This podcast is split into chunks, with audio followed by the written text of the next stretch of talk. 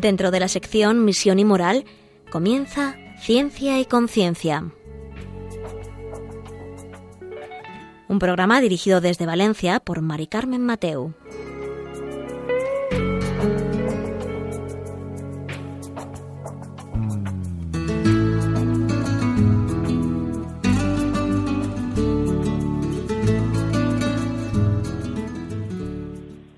Buenas tardes, queridos oyentes. Un miércoles más aquí estamos en Ciencia y Conciencia, un programa que hacemos desde el Observatorio de Bioética de la Universidad Católica de Valencia y hoy no podíamos dejar de, hablar del tema, eh, estando en la semana en la que estamos y bueno, todo lo que hemos vivido y todas las imágenes que hemos visto en la televisión, aunque tampoco vamos a comentar esas imágenes con nuestra invitada especial de hoy, pero sí que vamos a tratar el tema del papel de la mujer. Eh, Iba a poner la apostilla en el siglo XXI, pero no. Vamos a ver el papel de la mujer en la sociedad, ¿no? Hoy. Y, hoy le vamos a hablar con una invitada especial que también ha venido en, otros, en otras ocasiones siempre hablando de este tema. Ahora enseguida paso a presentárosla.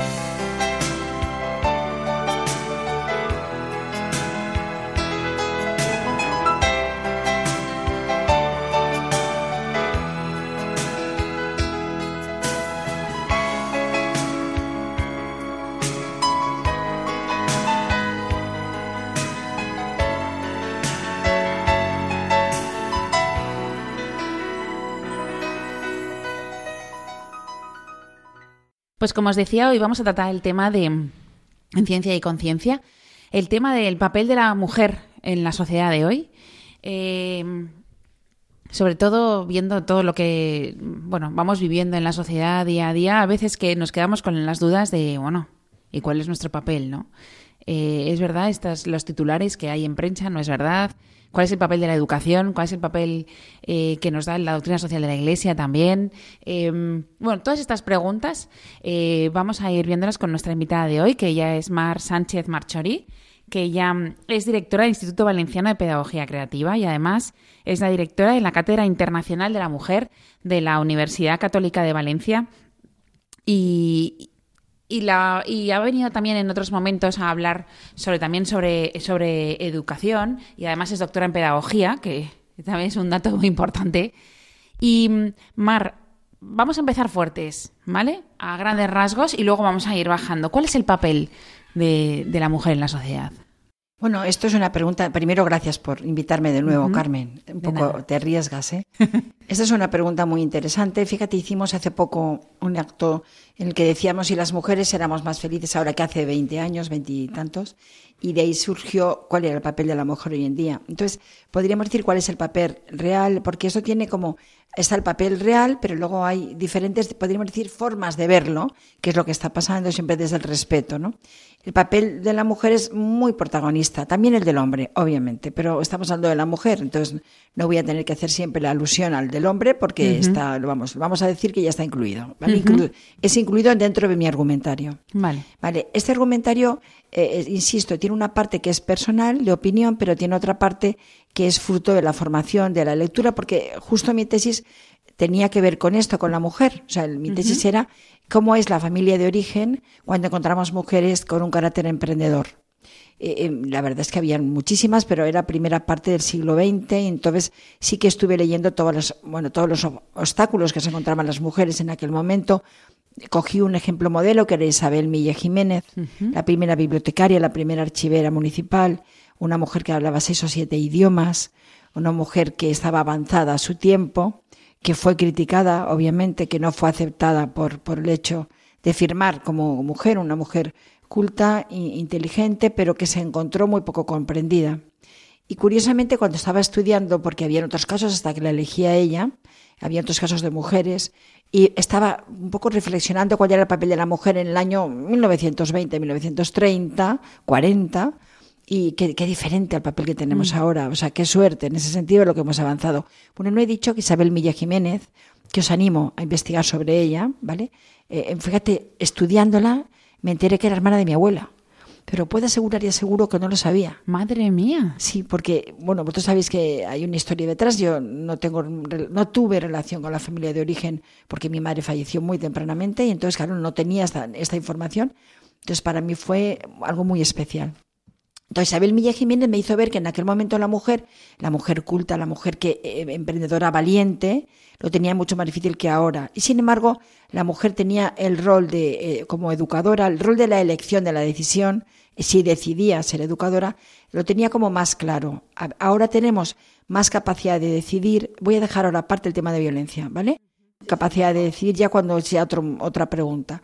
Entonces, eh, esta capacidad de decidir, eh, a veces no, el obstáculo no está fuera, el obstáculo está en nuestro interior, en cuanto nos fiamos de nosotras, en cuanto nos fiamos de, también de, cómo hacer la estrategia, cuánto nos formamos. Entonces, para mí el papel, si tuviera que decirlo muy cortito, diría que es decisivo.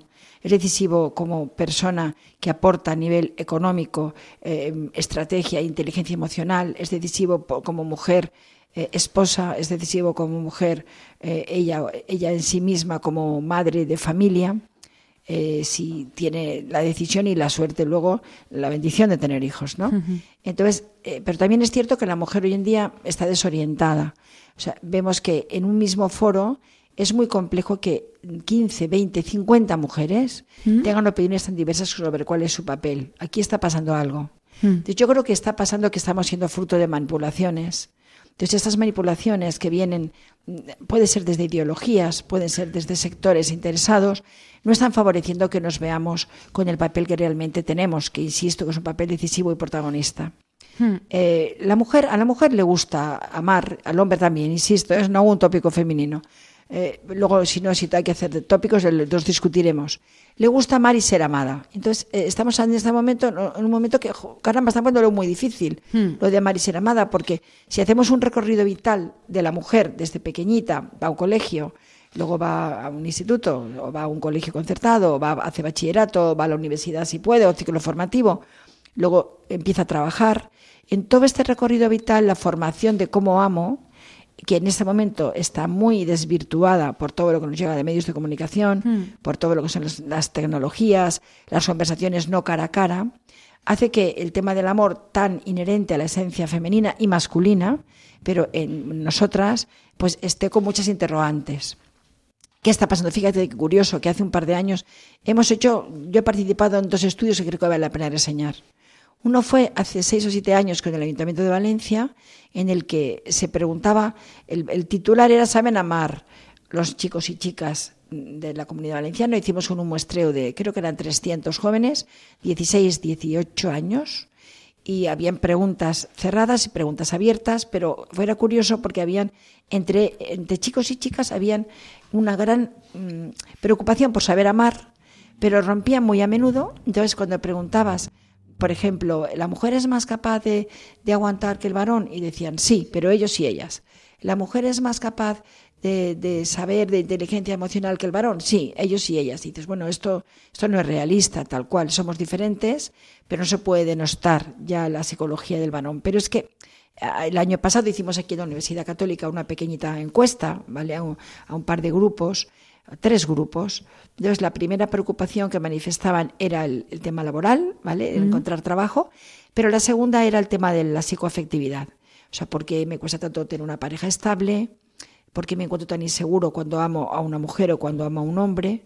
Y esto es un, para mí es un dato indicador de que sí que están pasando cosas en la sociedad que no están favoreciendo el que la mujer eh, se encuentre en sí misma eh, cómoda, no cómoda, segura, lo que es, pero también el varón.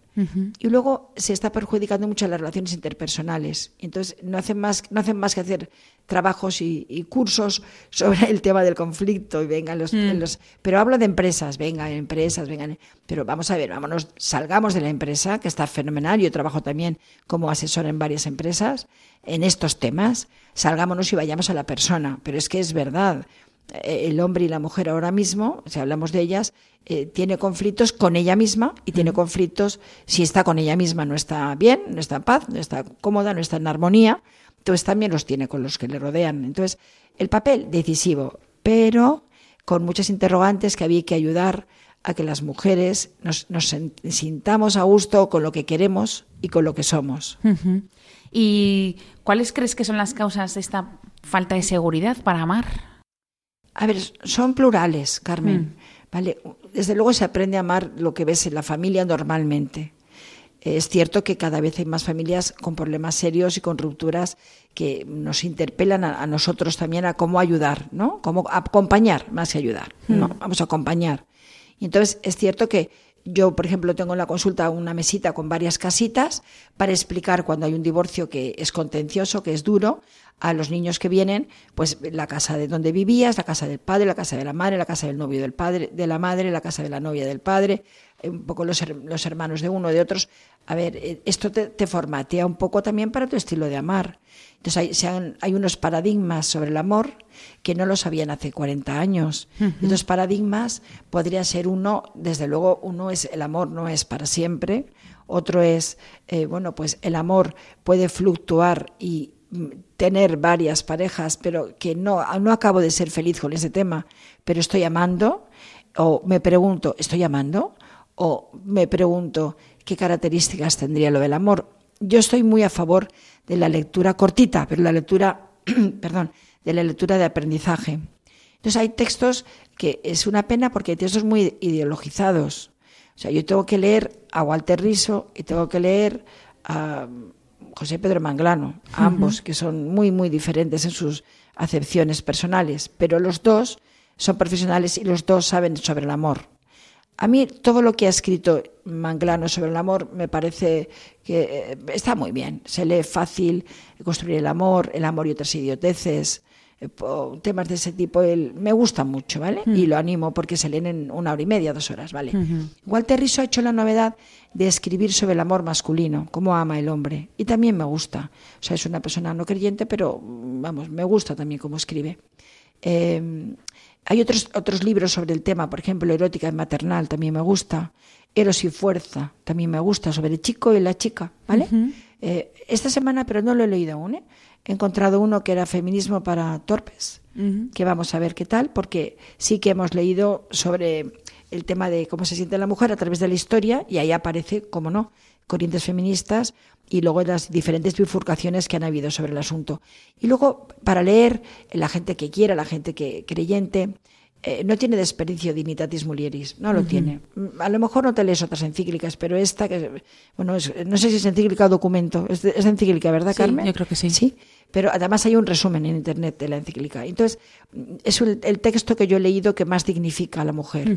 Dignifica que no empodera. No me gusta la palabra empoderar, ¿vale? Sí, porque ese ha sido un invento actual. Sí, además un invento muy reciente que si buscamos el significado a nivel etimológico de esta palabra, cuando dices empoderar es hacia otro o hacia otra situación. Y yo no creo que tengamos que hacia el varón, sino tal vez hacia nosotras mismas, dar lo mejor de nosotras mismas. Para poder, insisto, dar lo mejor de mí, me tengo que conocer, aceptar, aceptar lo que puedo hacer y lo que no puedo hacer, eh, proponerme, el buscar ayudas. No, no solo hace falta profesionales, proponer escuchar a gente que tiene sentido común, que sabe un poco más a lo mejor. A mí, a mí me encanta preguntar y las que son muy amigas mías lo saben entonces hay una situación y me gusta contrastar tú qué piensas sobre esto. Pero vuelvo a insistir, ya tenemos conforme vamos creciendo, se nos van inculcando unos valores, unas, pero también unas como unos titulares barra paradigmas que pueden ser existenciales y estos van a ayudar o no a que yo como mujer, eh, bueno, pues mm, pueda luego desempeñar lo que estoy llamada. Entonces tú me preguntabas, a nivel de sociedad, hombre, medios de comunicación, Carmen, eh, todas las chicas, bueno, la mayoría de chicas que están todo el día, Dios mío, la intimidad, todo lo que es la intimidad se ha desvirtuado, tan importante, o sea, ahora eh, se pelean por WhatsApp o se, se declaran por WhatsApp. Eh, me decía el otro día una, una de las chicas, no, no, yo me voy a pelear con Sandra, una amiga, pero todo por WhatsApp. Y le decía, bueno, ¿le dirías lo mismo cara a cara? Que va, ni por asomo.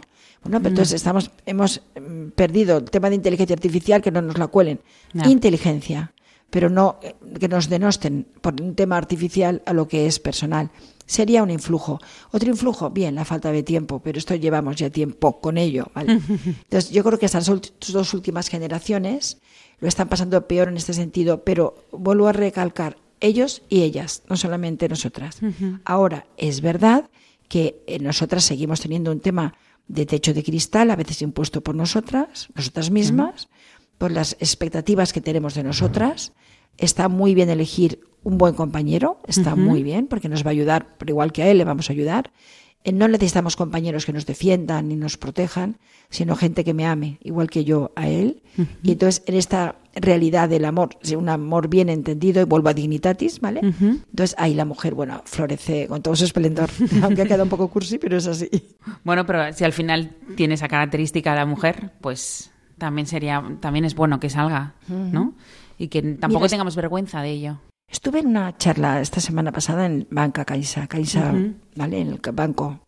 Y un sitio precioso, que tiene unas instalaciones ahora en la Paz del Ayuntamiento súper bonitas, y hablaban sobre el tema de hombre y mujer, ¿vale? Entonces, no llegué justo a la presentación, pero bueno, la persona que hablaba, que era del ámbito de economía y finanzas, y entonces hablaba mm, bastante sobre las diferencias hombre y mujer, hablaba de las acepciones de la diferencia, hablaba de la complementariedad siendo completos cada uno, entonces yo decía, bueno, este discurso que estoy oyendo en una persona de finanzas eh, me sirve, me es válido esta parte. Y insistió mucho en la diversidad. Entonces todo el mundo estábamos de acuerdo. Entonces ahora hago un salto y si esto mismo lo oímos en otro foro, eh, vamos a perjuicios. Estamos en un medio ahora nosotras que nuestro enfoque yo creo que es, es muy, muy rico, no es un enfoque mercantil, no es un enfoque de la lógica, pero sí que es un enfoque de la autenticidad. Entonces, eh, si yo digo esto mismo en un espacio que está más referido al ámbito de la Iglesia, que está la verdad, pues cuesta más que los jóvenes lo atiendan y lo entiendan. Entonces vamos a saltar esos prejuicios, vamos a intentar ser de verdad como están vendiéndonos eh, lo de la pluralidad, la aceptación a la otra, al otro, yo creo que esto tiene que ser una realidad necesaria en este momento. Si no, cada vez vamos a ir peor. Entonces, esta necesidad de aceptar a la otra en su diferencia y al otro en su diferencia, a mí me dignifica como persona. Pero es que además, si no, eh, los hombres y las mujeres estamos llamados a ser seres sociales. Mal lo tenemos. Pero mm, hago el apunte del lugar y del discurso porque nos viene al hilo de lo que decíamos. Ayer estuve en, en, otra, en otra charla sobre mujer que estaba yo en la mesa, tenía esa suerte, en el corte inglés, ámbito cultural, también un espacio completamente neutro en ese sentido, ¿vale? Entonces, en la mesa estaba una persona del corte inglés de marketing, María Benet, que lo hizo muy bien, estaba Majo Jimeno, eh, fundadora de Mamás en Acción, una asociación que yo creo que tú has invitado alguna vez, pero que son muy, muy solidarias. Y estaba Marga Cañadas, Marga Cañadas, profesora aquí en la casa, y es directora de la alquería y también está en proyectos de solidaridad. Eh, fue un encuentro para mí riquísimo. Y también se habló del espíritu solidario, cómo se educa el espíritu solidario en mujeres y en hombres, pero volvemos a hablar de mujeres, que se encuentran ellas mismas. O sea, tú, si das la solidaridad y no quieres caer en el síndrome del Salvador, o sea, darla para que te den a ti y darla por aquello de fíjate lo que hago, si una solidaridad sana, una solidaridad realista, eh, pues necesitamos que la mujer, si es la que ejerce aquí la solidaridad, o si lo es el varón, bueno, pues que, insisto, que no sea porque ella lo necesita, sino porque se pone a disposición de los que lo necesitan y tener la capacidad de ver qué necesita el otro. Y esa capacidad, em, bueno, que es una capacidad empática, está fundada en la bondad. Me gustó mucho buscar la etimología de la palabra solidario. Porque fíjate que hasta mediados del 19, solidario no tiene esta acepción que conocemos de persona que se, se, ¿cómo sería la palabra? Se encadena, o sea, hace una cadena con otras para acompañar a los que lo necesitan. Antes Esta palabra viene de, etimológicamente de sólido, de acuñaba una moneda, que era sólida, con valor, fuerte, y a, finales del, a mediados del 19 eh, pasa a ser un valor entre personas. Entonces, eh, la mujer, que el tema era la mujer como agente de educación solidaria, ¿vale? Entonces, la mujer que quiere educar en solidaridad, vale, desde el ejemplo, desde la palabra, desde la acción, porque estamos llamadas a ser activas, por favor, no a quedarnos en demagogia, ser activas. Y además ser activas con coherencia. Estamos muy cansadas de oír a determinado sector femenino y masculino, pero femenino, el utilizar palabras que luego no son acciones. Entonces espero que en algún momento de nuestra conversación hablemos de acciones. Sí, lo haremos, lo haremos. Pues como veis está siendo eh, muy interesante. Vamos a hacer una pequeña pausa, escuchamos un poco de música y enseguida estamos con vosotros.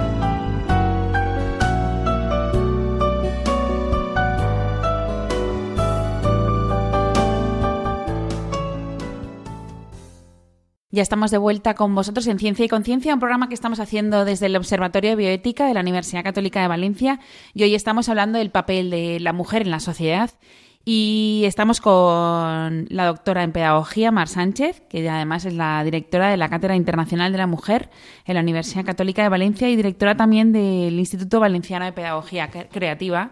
También has estado en algunos algunos programas anteriores hablando de educación en familia también y hoy nos estás eh, hablando sobre el tema de la mujer y a mí me salta una pregunta cuando has, eh, estado hablando al principio del programa sobre el papel de la mujer. Em, ¿Es feliz la mujer?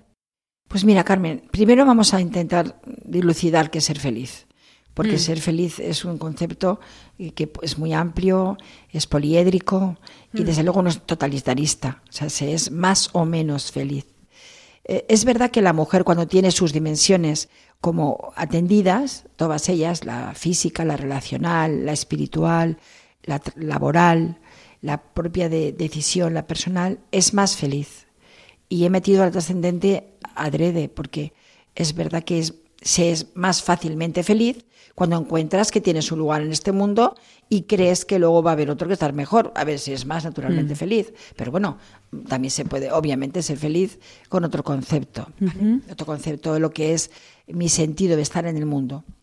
Eh, a ver, yo creo que por los estudios que he estado leyendo, la mujer está más estresada que antes. Si decimos que el estrés es una variable que afecta a la felicidad, tendríamos ya una que sería negativo.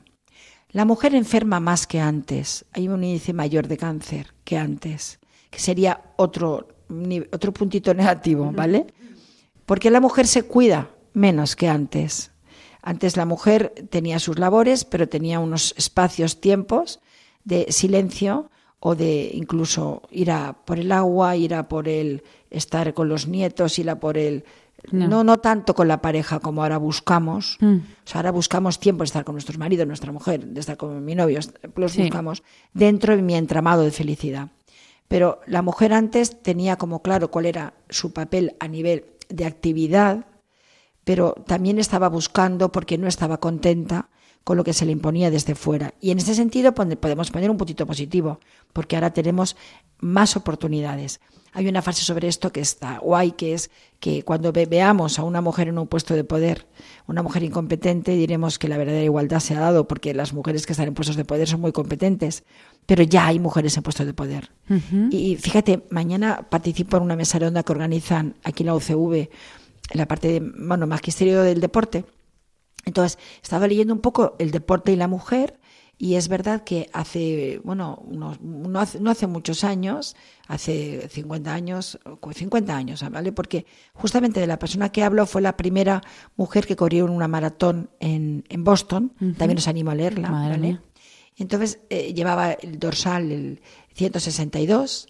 Entonces cuando ella entró con una gorra para parecer un chico, entonces cuando en la carrera el juez se dio cuenta que era una mujer, la quiso sacar de la carrera pero su entrenador que corría con ella y era, bueno, corría como un equipo que estaban entrenando juntos y eran todos los demás varones, pues la apoyaron y pudo acabar la carrera. Y esta mujer aún ahora sigue haciendo maratones, ¿vale? Que tiene, será de mi generación, más o menos. O sea que, más o menos. Entonces, decimos, es más feliz. A ver, tiene posibilidades, pero tiene negativos, hemos visto. Tiene más estrés, tiene menos salud, hay más fracaso psicoafectivo, ¿vale? Mm. Entonces, esos son datos que tenemos que se pueden encontrar en CIS, ¿vale? Hay más menos tiempo para nosotras. Menos tiempo para nosotras. Y ahí entraría el deporte, por ejemplo. O sea, sí que es verdad que ahora a nadie le impiden ni participar en los Juegos Olímpicos, que también he estado viendo el proceso de la mujer en los Juegos Olímpicos a nivel mundial y a nivel, bueno, desde España que han enviado, y es muy reciente. O sea, a mí me cuesta pensar que una mujer de mi edad hace 30 años no podía estar en los Juegos Olímpicos por ser mujer. Hmm. Con lo cual hemos avanzado en esto mucho y es verdad, por ejemplo, el deporte, a mí me parece muy importante a la hora de cuidarme, que significa que me respeto hmm. y todo esto, es decir, si me cuido, si soy querida, si lucho por ser querida, si tengo una vida personal mm, con espacios, aunque sean pequeños, para mí misma, todo esto hace que sea más feliz. Hmm. Entonces, ahora la respuesta, si todo esto se da, se concluye. Y vuelvo, no sé si, yo creo que corresponde, porque sí que hay un, estamos hablando de un, estilo de mujer con una vida más o menos mm, completa y más o menos equilibrada, pero hay mujeres que esto se les ha robado por el tema de violencia. Entonces, se les ha robado y no se puede olvidar desde aquí. De hecho, sabes que la casa va a establecer unos puntos violeta para atender a chicas jóvenes o chicos, bueno, pero aquí más chicos que quieran, que hayan conocido una mujer o chicas que tengan un problema de violencia por la que se les atienda. Entonces hay una preocupación en la Universidad Católica, hay una preocupación, estuvimos con el cardenal la semana pasada sobre este tema, el tema de la violencia hacia las mujeres. Y esto Dice, si en la historia se ha dado, los datos que yo he leído, está muy, está muy oculto. Entonces, no sabemos si a nivel doméstico obviamente había, que había, había, pero como ahora, pues gracias a Dios sale a la luz, pues parece que, Pero fíjate que están haciendo leyes al respecto y nos están sirviendo. Hay, hay inversiones económicas al respecto y cada vez el índice es más alto. Entonces, sí que la conclusión es que es en la educación donde esto se trabaja, pero hay que enseñar a educadoras y educadores a cómo mostrar desde pequeños a nuestros hijos que la violencia, esta frase también me gusta y no es mía, es el recurso del incompetente, porque el competente tiene otros recursos. Y esto no se está viendo así. Entonces, hasta en las películas, fíjate cuántas películas hay que el violento, el machote, mm, mm. es el, el, más guay del guay. Bueno, y también en los colegios hay una etapa infantil primaria, diríamos, primaria, secundaria, primer mm. ciclo, en el que eh, ejerce la violencia o el poder, eh, tiene un papel protagonista. Luego ya no, luego ya empieza a bajar, el declive rechazado y desde luego en la universidad eh, hay una criba natural. Yo no quiero amigos o amigas que su, su ejercicio esté la violencia verbal o gestual, ya no digo agresiones. Entonces, esto, este tema, que es un tema tan importante, yo creo que no se está consiguiendo trabajar bien porque hay que ir mucho más atrás, no a nivel punitivo solo, sino a nivel formativo desde pequeñitos. Y entonces hay que formar, que se va a hacer aquí también, a educadores y educadoras para el tema de la violencia.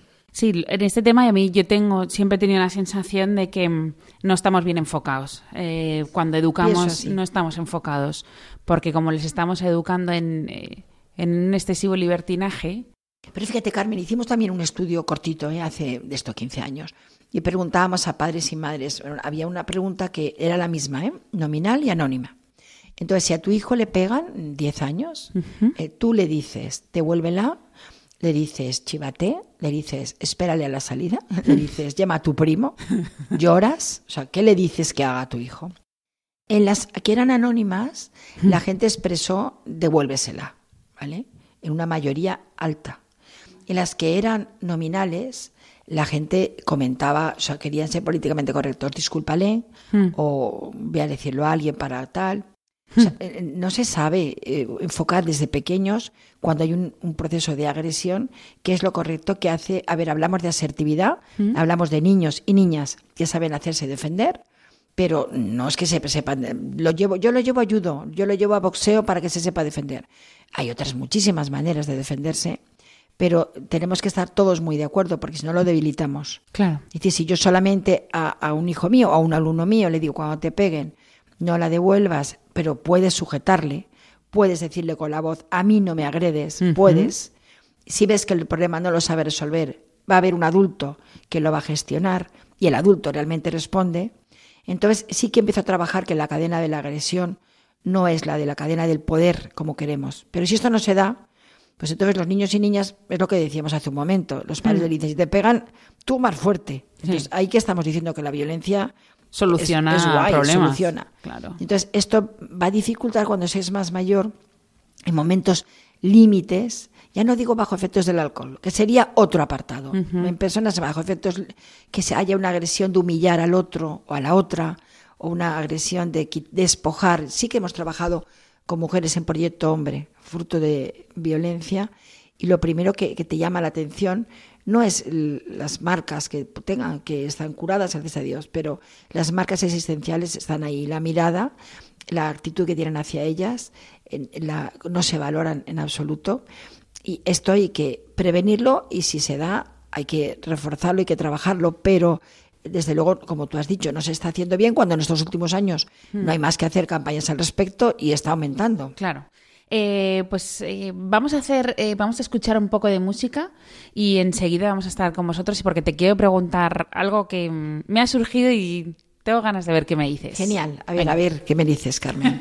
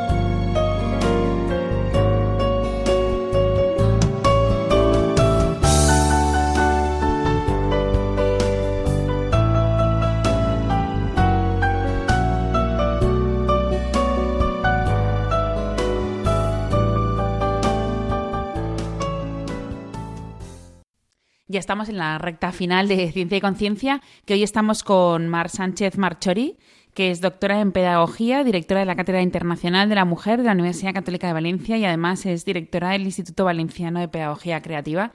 Y como decíamos antes de, irnos a esta pequeña pausa, eh, ya te he dicho que tenía ganas de preguntarte algo. Y es, como no, no, no puedo hablar del tema de la mujer eh, y su papel sin hablar de la maternidad. Y mm, es una carrera de obstáculos, la maternidad en la vida de la mujer. A ver, hay también varias respuestas, pero la primera que voy a hacer es ayudar, remitir a los oyentes a que lean el artículo de Hace Prensa, que se llama algo así como Conciliación y vida, vida profesional, carrera de obstáculos, ¿vale? Porque los artículos de Hace Prensa, algunos de ellos, y sobre el tema de mujer, son de mucho calado y dan la diana, ¿vale? Entonces, eh, vamos a ver, hay diferentes enfoques, Carmen, pero la carrera de obstáculos nos la ponemos nosotras mismas uno, cuando no sabemos qué queremos de verdad, entonces buscamos paliar esa carencia, siendo madres, con un trabajo muy alto, con eh, viajando mucho, porque no me encuentro conmigo misma. O sea que uno es lo mismo una maternidad en equilibrio que una maternidad como búsqueda de satisfacción. Vamos a hablar de una maternidad en equilibrio, ¿vale? Porque es la que tú, tú vives y mm. yo también, aunque sean mayores, ¿vale? Entonces, podríamos decir que la maternidad es un reto en el que mm, se denota cómo soy porque es la, única, yo creo que es la única experiencia vital en la que se te pone a prueba para lo bueno y para lo malo, pero las posibilidades de vuelta son las más intensas en lo bueno. Quiero decir, puedes ser muy, muy feliz siendo madre, pero muy feliz es la única, o sea, la mejor manera de ser feliz. Si quieres ser madre, obviamente, si no quieres ser madre, eh, tu, tu objetivo de ser feliz no va a ser en este caso. Entonces yo obviamente respeto a unas y a otras. yo te voy a decir, hablar de mi vida personal, ¿vale? Porque yo creo que al final es lo que cala y no hacer mm. teorías, porque sobre ese tema hemos leído mucho. O sea, yo provengo de una familia en la que no hay madre, porque eh, mi madre muere en circunstancias por salud, bueno, muere cuando nazco yo, ¿vale? Entonces, en, esta familia, yo estoy en una familia monoparental, con mi padre, y sin embargo mm, siempre me había gustado lo de los niños, tal, tal, tal. Bueno, luego me caso, tengo un compañero, abreviando muchísimo, un compañero que elijo, gracias a Dios, y que me elige, y eh, decidimos tener hijos, ¿vale? Entonces, en este sentido, cuando yo he decidido, eh, el, el, hijo para mí me da plenitud, o sea, la experiencia que a mí me ha pasado en la vida más enriquecedora. A nivel profesional, he tenido que hacer y conciliar no lo veo como obstáculos, lo veo como necesidad de gestión diferente. No es lo mismo gestionar la vida profesional con un bebé de, o dos bebés que gestionar mi vida profesional cuando tienen 15 o cuando tienen 30. Mm. Entonces, eh, yo no lo he vivido como una carrera de obstáculos, sino como mm, situaciones en las que yo tenía que ajustarme y ser inteligente para gestionarlo de otra manera. Obviamente, cuando dices, es que decido tener dos hijos, tres hijos, los que quieras, un hijo, también tengo que decidir en otros temas. Por ejemplo, voy a salir menos, obviamente, con mi marido, voy a tener menos dinero, eso también está claro. Y a nivel profesional mm, no me voy a poder dedicar tantísimo, porque si decido libremente tener un hijo, él tiene unos derechos que ya salto a los derechos del, del pequeño y a mí ya están por encima incluso de los míos, porque yo he decidido que nazca y si ha querido Dios, pues ha nacido.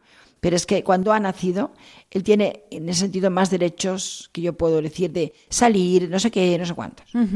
Pero es verdad que entonces diríamos, ¿cómo se vive la maternidad? Se vive como muchos obstáculos, se vive como una carga, se vive como algo estupendo. Entonces, la pregunta sería, ¿es una carrera de obstáculos según como yo la viva? Entonces, eh, ahí estaría otra vez la educación. ¿Qué estoy viendo? Pues yo veo mujeres jóvenes, porque justamente, mira, este año he visto 400 papás y mamás jóvenes. Este viernes, si no hay impedimento, me voy a Alicante a dar un curso sobre papás felices, hijos felices, a un cole, para hablar de cómo afecta la crianza la relación de pareja. Entonces, si todo esto, que vuelvo otra vez a la inteligencia, yo creo que es una etapa que es necesitamos ser inteligentes o al menos reflexivos y un poco estrategas, si esto se vive, se vive como, bueno, pues como una carga, sí que va a ser una carrera de obstáculos, ¿vale? Entendiendo esta como muchas dificultades. Hmm. Pero es verdad que tener un hijo, y vuelvo a insistir, hay una parte que te aporta plenitud, como ninguna otra, pero hay otra parte que te exige renuncia, tal vez como ninguna otra. Y entonces, a nivel de conciliación, eh, seamos serias nosotras y ellos también. Hmm. Pero biológicamente mm, lo llevo yo, el bebé nace, vamos, lo, lo paro yo. Y entonces hay unas, hay unas exigencias que las tengo yo, no las tiene, no las tiene él, pero me parecen, a mí me, a mí me parecen un reto fantástico. O sea, yo daría gracias cada día por haber podido ser madre, pero hay gente que no, ¿vale? Ya. Y, eh, por ejemplo, hemos dicho todo el rato que tú eres la directora de la Cátedra Internacional de la Mujer. Em, ¿Esta cátedra a qué se dedica? Pues mira, esta cátedra es otro reto, ¿vale? Entonces, fíjate, hay gente que dice, bueno, y tiene que haber una cátedra de la mujer. Pues nos gustaría que no hiciera falta, pero hace falta. Esto es una misión eh, que parte de- del señor arzobispo, que el señor arzobispo está muy, muy interesado, el rector está muy interesado, yo creo que toda la universidad, porque este año he hablado con todos los decanos, con los, todos los vicerrectores, comentando la cátedra, el interés que tiene justamente es ser capaz de atender a profesorado y alumnado sobre temas que tienen que ver con la identidad de la mujer. O sea, lo que queremos es una parte es investigación, pero yo por mi personalidad soy más de acción y lo que queremos es dar respuesta mediante talleres, encuentros, el punto que decíamos antes de atención, a situaciones o a dudas que tengan las chicas y chicos de esta casa, también decíamos profesores, el tema de, de parejas, por el hecho de ser mujer. Entonces, fíjate eh, qué qué interesante, porque los objetivos que están en la web de la, de la universidad eh, se transversalizan a todos los estudios. En la casa hay otras cátedras, ¿vale? Que están muy bien. La cátedra del dolor se me ocurre ahora, pero mm, va a hablar sobre a un grupo determinado que tienen dolor, la cátedra de escolas, la cátedra de ciencia, bueno, hay otra de ciencia y fe, bueno, hay otras cátedras que no me sé las diez que hay, cátedra de arte, ¿vale? Eh, pero la nuestra transversaliza porque la mujer está en todas ellas. Entonces, eh, era necesario un espacio, es necesario un espacio en el que se pueda observar, estudiar, eh, dema- ver qué demandas hay, muy importante, escuchar qué demandas hay y trabajar para poderlas responder. Y la suerte es porque en España hay como cuatro, hay muy pocas, eh, y menos de estas características. Yo creo que podemos citar en Ávila, en Navarra, en la UCAM, en Murcia y nosotros, ahora mismo, es igual me dejo alguna más que me disculpen, que se trabaja para la actualidad de la mujer en el ámbito académico. La mujer que va a ser profesional ya, ¿vale? La mujer que va a ejercer una emancipación de la vida familiar que ya está en ello. Entonces necesita una formación y unas respuestas que igual en otros sitios no se las dan. Y bueno, como estamos llegando hacia el final de- del programa, eh, un par de ideas a todos los que nos están escuchando, tanto hombres como mujeres, del papel de la mujer. ¿Qué es lo que tú crees que es más importante em, para los jóvenes o para los mayores, no? O sea, un par de ideas. A ver, la primera, mm, igual me, dejo, me hago tres, Carmen. ¿vale? Muy bien, perfecto. Una, la primera, quitar el miedo. El miedo a ser mujer, a, miedo a ser varón, ¿vale? Y ahí enlazaría con quitar el miedo a mostrarme como soy, ser femenino con, en donde esté, ¿vale? Y, aceptar, bueno, todo lo, lo que se me ofrece. Quitar el miedo a, a luchar también por lo que aún queda por conseguir. Eh, la dignidad de la mujer en algunos espacios. Eh, es verdad que en algunos lugares aún hay un imperente, bueno, eh, que el hombre no respete igual a la mujer, ¿vale? Eh, yo también diría la alegría. Hay otro escrito sobre esto. La alegría de, de ser mujer, la alegría de las relaciones, la alegría de poder hablar del tema. Y, y si me apuntas, estamos en la universidad. Leer algo sobre estos temas. Algo. Hay artículos, como hemos dicho, en Misión, en Hace Prensa. Puedes leer también de otros. Es que en las revistas hay muchísimo sobre mujer. Pero de lo que yo leo, desde mi opinión, me estás preguntando, hacen graso favor a la mujer, ¿vale? Leer cosas que estén bien, cortitas, pero que estén bien se puede incluso hacer grupos de debate sobre el tema.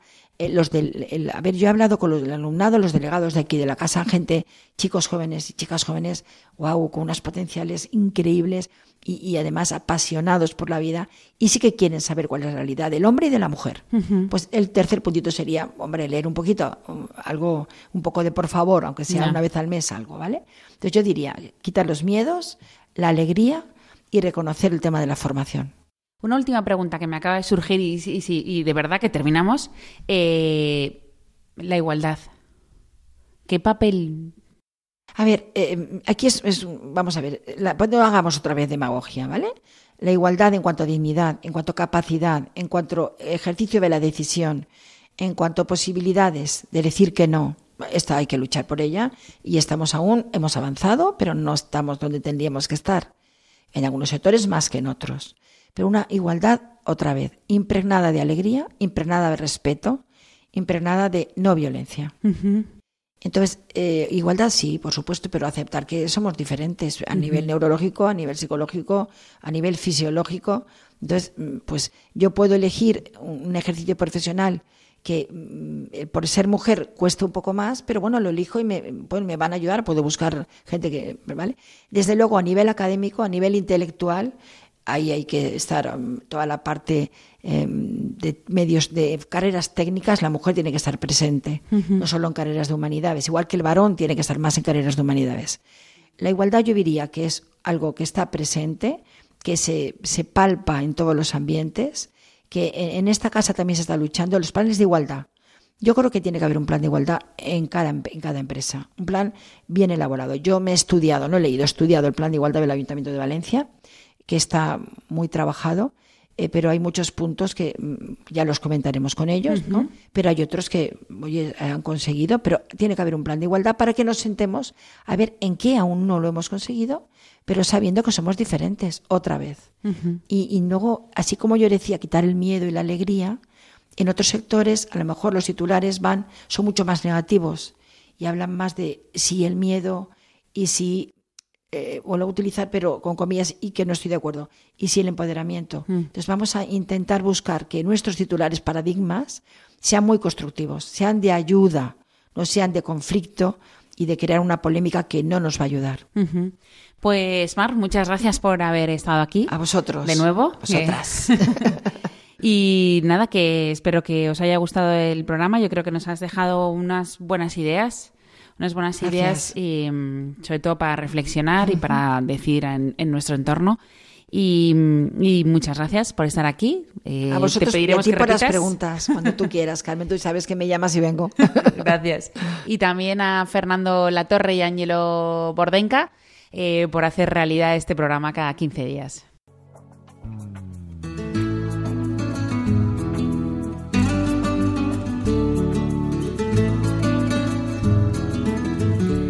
Finaliza así en Radio María Ciencia y Conciencia, un programa dirigido desde Valencia por Mari Carmen Mateu.